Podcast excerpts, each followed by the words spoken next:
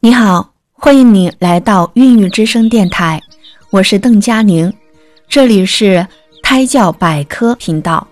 现在要分享的是，胎教可以培养宝宝的行为习惯。行为也是一种语言，只不过它是一种无声的语言。准妈妈的行为通过信息传递，可以影响到胎儿。准妈妈的行为习惯。将直接影响到胎儿的行为习惯。妊娠期间，准妈妈要注意约束、检点自己的视听言行，从而对胎儿产生良好的影响。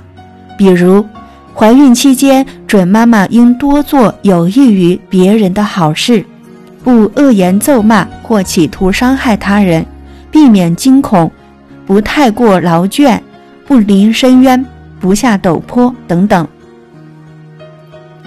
现代科学认为，准妈妈的知情意行每一方面和胎儿都有潜在的联系。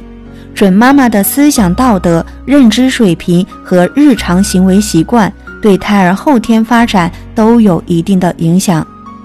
胎儿的生活习惯在母亲腹内就受到母亲本身习惯的影响，而潜移默化地继承下来。胎儿的生活习惯表现在睡眠与觉醒的交替周期上。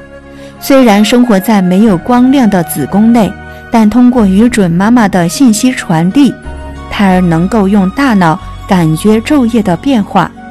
这不是凭空想象，而是经过科学家实践证明的事实。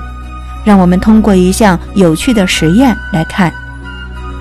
瑞典有一位医生叫苏蒂尔曼。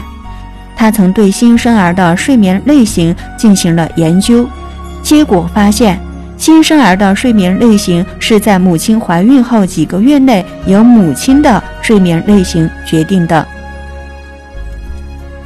他把孕妇分为早起型和晚睡型两种类型，然后对这些孕妇进行追踪调查，结果发现。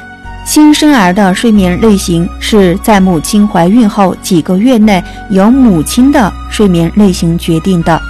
他把孕妇分为早起型和晚睡型两种类型，然后对这些孕妇进行追踪调查，结果发现，早起型的母亲所生的孩子天生就有同妈妈一样的早起习惯。而晚睡型母亲所生的孩子也同其妈妈一样喜欢晚睡。如果准妈妈平时生活无规律，习惯不好，那么自怀孕起就应从自身做起，养成良好的习惯，这样才能培养出具有良好习惯的宝宝。以上就是此音频分享的内容，下一节我会分享受过胎教的宝宝的。优秀表现。